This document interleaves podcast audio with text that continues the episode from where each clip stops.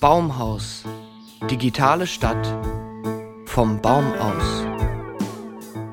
Hefte raus. Datenaustausch. Mit Ruth Bamberg und Christian Splies. Hey, Christian, du auch hier. Ja, wie man sich so treffen kann, ne? Guten Morgen.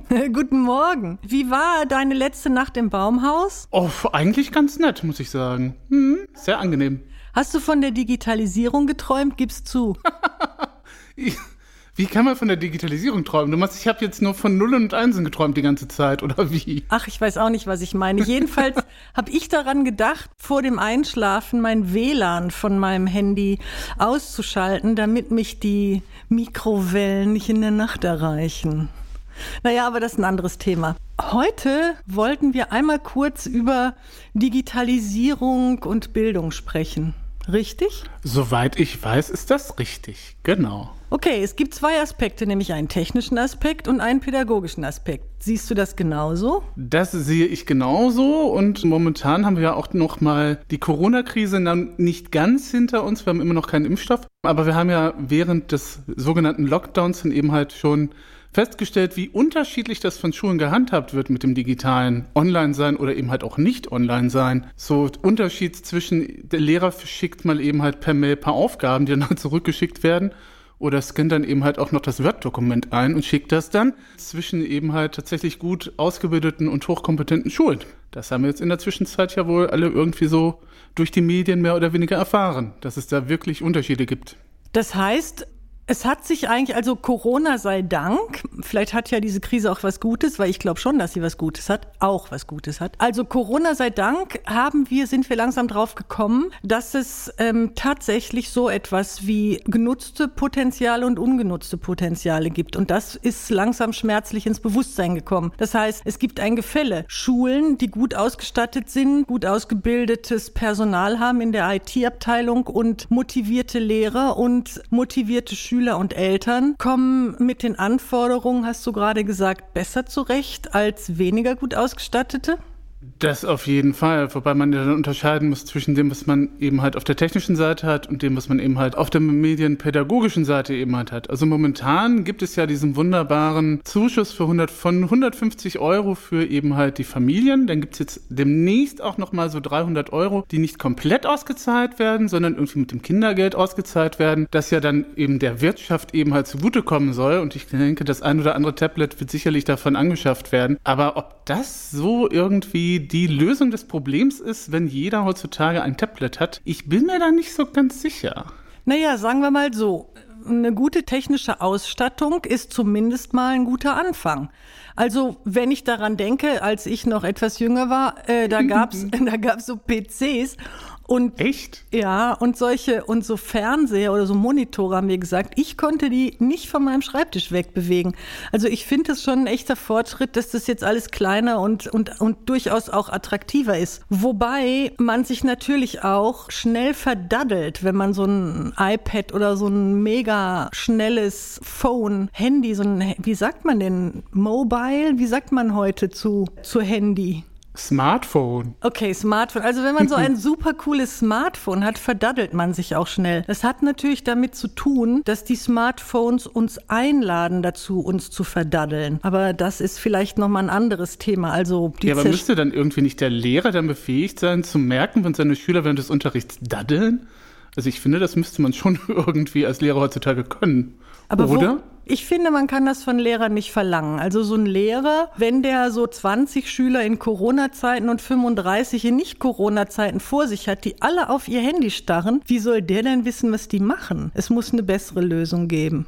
Wie wäre es denn mit so Teams, die sich dann eben halt vielleicht noch mal ein bisschen um die Schüler kümmern? Hm. Wie genau stellst du dir das vor? Naja, es gibt ja sicherlich auch noch mal an der Schule irgendjemanden, der dann für die IT zuständig ist. Hä? Moment mal eben, Christian. Das ist ein schöner Traum, aber sind wir schon so weit? Naja, es gibt zumindest also Hausmeister, die dann irgendwie noch was nebenbei mit IT machen. Ja, stimmt. Das müsste eigentlich eben halt noch mal so eine feste Stelle geben, die dann eben halt tatsächlich dann dafür sorgt, dass die Schüler eben halt erstmal die Grundausstattungen eben halt haben. Also das, was von der Politik immer gefordert wird, dieses Breitbandausbau und äh, diese dieses WLAN auch an Schulen, das ist ja auch nochmal ein Thema. Das wäre schon schön, wenn wir da wirklich irgendwie eine feste Stelle hätten und jemanden auch mit Fachkenntnis. Also es reicht ja nicht, wenn wir da eine Stelle ausschreiben und dann äh, bewirbt sich da irgendjemand drauf, der keine Ahnung hat. Das ist ja dann auch nicht so zielführend. Aber das, es ist eine coole Forderung, die man aufstellen kann, zu sagen, wir Schulen in NRW tun uns zusammen und wir wollen, dass wir die Möglichkeit bekommen, jemanden einzustellen, der für die IT zuständig ist. Beziehungsweise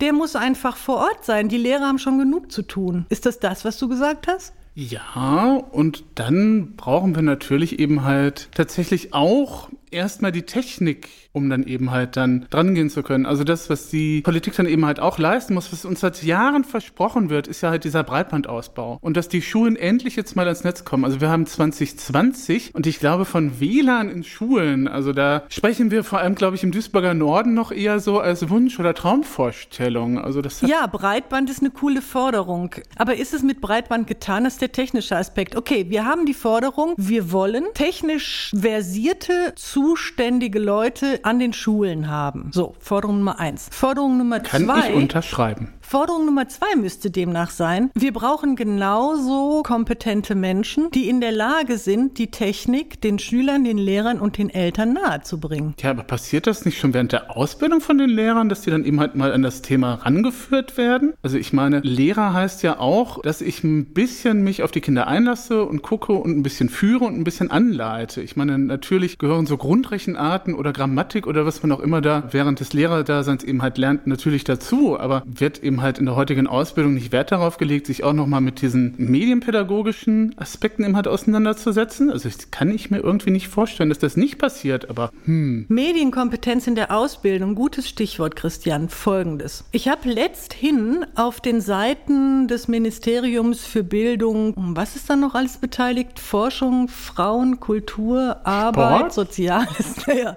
jedenfalls auf den Ministeriumsseiten habe ich gelesen, dass äh, Medienkompetenz darin besteht bis heute, dass das Buch verstanden wird in seiner in seinem ganzen Umfang. Ich habe in einer Auswertung gelesen, dass wir verlinken das irgendwie. Ich kann das noch mal vorholen. Das war sehr interessant. Statistisches Bundesamt. Es gab eine Auswertung darüber, dass in 90 Prozent aller Haushalte das Internet benutzt wird und deswegen das Internet Zugang zu Kultur bedeutet weil der Besitz eines Buches ebenfalls Kultur ist. Ich weiß nicht, ob jemand den Gedanken versteht, ist vielleicht auch zu kompliziert, aber die Idee, dass wir in einer digitalisierten Welt leben, macht es eigentlich notwendig zu verstehen, dass das Internet und ein Buch oder ein das Internet und ein Lexikon oder sogar auch das Internet und zehn Bände eines Lexikons nicht gleichzusetzen sind. Auf keinen Fall. Die Art, wie man sucht, ist anders. Die Art, wie man eine Frage stellt, ist anders, die Art, wie man sich durch die Medien bewegt, ist eine andere. Und das hat was zu bedeuten. Das hat was zu bedeuten für die Art und Weise, wie wir denken. Und das, glaube ich, kommt in der Ausbildung noch nicht vor, dieser große Komplex.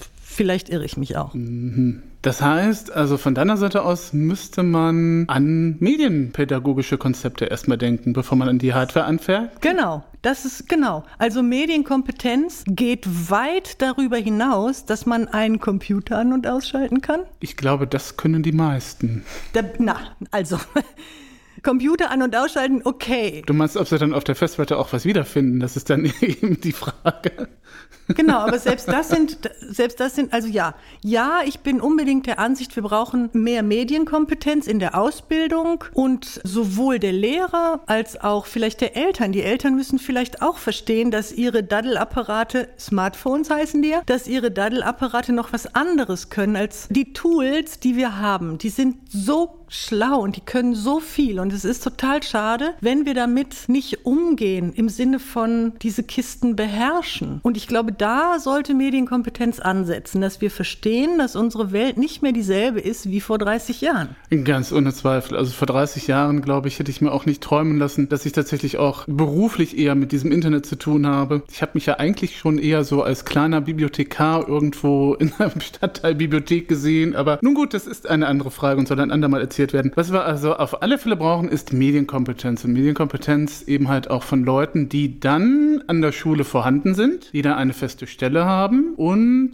die dann halt den Schülern was beibringen. Okay, mit was? Aber soll den Schülern denn dann was beigebracht werden? Das ist ja so die Frage. Ich meine, wir haben jetzt natürlich, wenn man sich anschaut, momentan ist der Markt ja durchsetzt irgendwie, also wir kennen Twitter, wir kennen Facebook, wir kennen natürlich Google. Gut, wir können es nutzen, also wir können auf die Knöpfchen drücken und gucken, was dabei rauskommt. So richtig aber verstehen, glaube ich, was hinter diesen ganzen Algorithmen ist, das glaube ich, müsste man nochmal angehen. Naja, ist das nicht ein bisschen viel verlangt? Man wird ja dann zu einem Technikfreak. Hm. Naja, aber grundsätzlich erstmal halt zu verstehen, dass es eben halt Algorithmen überhaupt gibt und dass es die eben halt nach bestimmten Kriterien eben halt Sachen aussortieren, einem halt auch nicht zeigen, dass man eben halt schaut, ähm, wie ist das mit den Likes, wie viele Likes kriege ich für dieses Bild und ist, hat das was damit zu tun, ähm, wie das Bildchen halt gestaltet ist und sowas. Das spielt ja natürlich auch in die Medienpädagogik mit rein. Das muss man vielleicht auch nochmal irgendwie den Kindern beibringen. Das heißt, nicht alles im Internet ist echt. Aha. Und du forderst sogar für die Medienpädagogik, wenn ich dich richtig verstanden habe, über Google, Facebook und Co. hinaus noch sozusagen individualisierte Anwendungen, also nicht einfach nur Lernprogramme, die ein Buch ersetzen, sondern vielleicht auch Lernkonzepte wie Teamarbeit und Projektgestaltung und Projektmanagement und derartiges? Das werden wir auf jeden Fall brauchen, weil wir brauchen das später auch im Beruf. Und wenn wir jetzt das den Schülern jetzt nicht beibringen, dann ist das ein bisschen schwierig, das halt nachzuholen, weil so on the fly im Beruf irgendwelche Dinge sich zu erwerben, ist ein bisschen schwierig und da brauchen wir halt ein solides Fundament. Da brauchen wir auch die richtigen Plattformen für. Stichwort Stichwort Datenschutz, der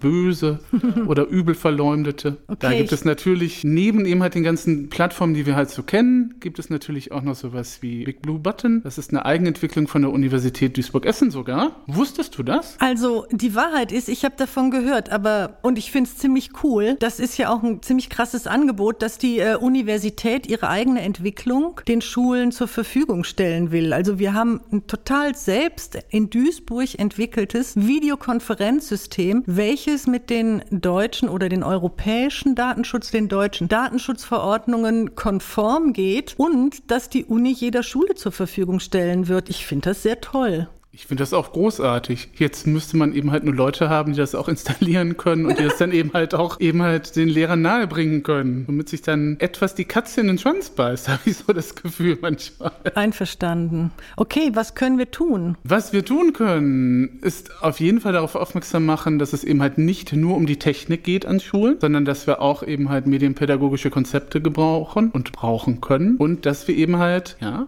mir fällt was ein, dass Echt? wir, ja, medienpädagogische, also die Technik, medienpädagogische Konzepte und was wir brauchen ist sozusagen, dass eine Schule so wie ein Organismus eigene Fragen und eigene Bedarfe hat und so weiter, will sagen, wir brauchen eigentlich Tools, wo die Menschen sozusagen mit ihren Anliegen und mit ihrem Zeug sicher ins Netz können und dort kommunizieren. Zum Beispiel die getrennten Gruppen, die Schüler und die Lehrer und die Eltern. Gibt es sowas? Mm da fiele mir etwa MetaMost ein.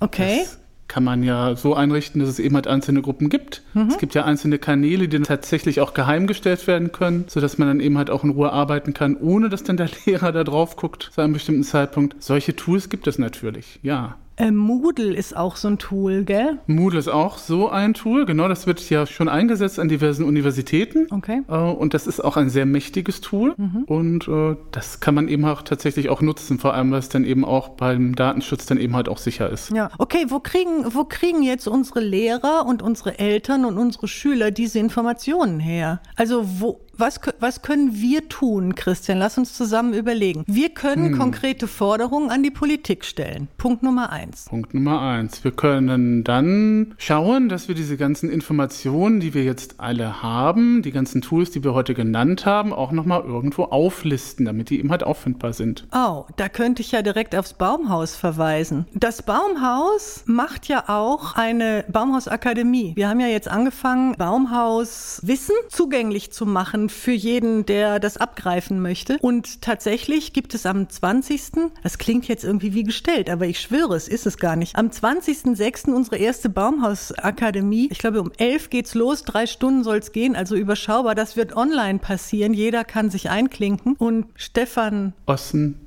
Ossendorf. Ossendorf? Ich glaube, der heißt Ossenberg. Stefan, Wir werden das nochmal recherchieren. genau, Stefan Ossenberg hat, wird uns ein kurzes, äh, kurzes Input-Referat geben über die Möglichkeiten, gerade schon genannt, MetaMost, Moodle etc. Der hat aber noch mehr auf Lager, wie neuere Technologie im Zeitalter der Digitalisierung an Schulen sinnvoll, sicher, eigenverantwortlich, selbstständig eingesetzt werden kann und welche Wege es dorthin gibt. Ich persönlich freue mich jetzt schon drauf. Stimmt. Ich auch. Das wird sicherlich großartig. Und vor allem kostet es nichts. Außer eurer Zeit. Also kommt. Baumhaus. Digitale Stadt. Vom Baum aus.